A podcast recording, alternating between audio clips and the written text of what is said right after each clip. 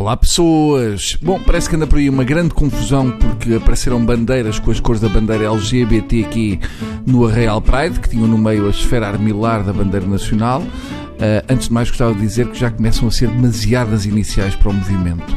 LGBTQ já começa a ser confuso. Sinto falta de um GTI no final. Ou pelo menos punham por ordem alfabética, porque se uma pessoa for atropelada pelo movimento, não consegue decorar a matrícula. Mas vamos ao que interessa. De repente, uns portugueses viram a esfera armilar na bandeira arco-íris e de imediato tornaram-se hiperpatriotas.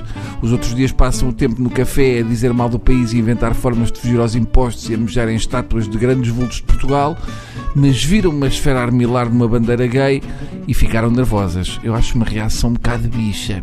Nas redes sociais surgiram, vindos do nada, pessoas a citar o artigo 332 do Código Penal sobre a pena para quem ultrajar símbolos da soberania nacional, mas logo a seguir esqueceram o Código Penal e ameaçaram e insultaram a comunidade LGBTQ provavelmente são advogados do que lhes dá jeito. Citaram o artigo 332, todos citados, provavelmente pondo molas nos mamilos, mas a seguir deitou o Código Penal fora no que diz respeito à discriminação.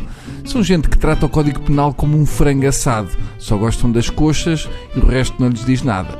Vamos lá ver, se andam tão preocupados com os símbolos nacionais, então eu vi gente a dar com martelinhos de São João na cabeça do Presidente da República, professor Marcelo Rebelo de Sousa. Eu acho que isto também devia dar cana. Já nem vou falar daquela vez que o Presidente Cavaco hasteou a bandeira ao contrário. Na altura houve quem viesse exigir desculpas. Eu acho que não valia a pena.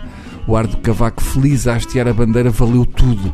Cavaco até podia estar a hastear um lince que não dava por nada.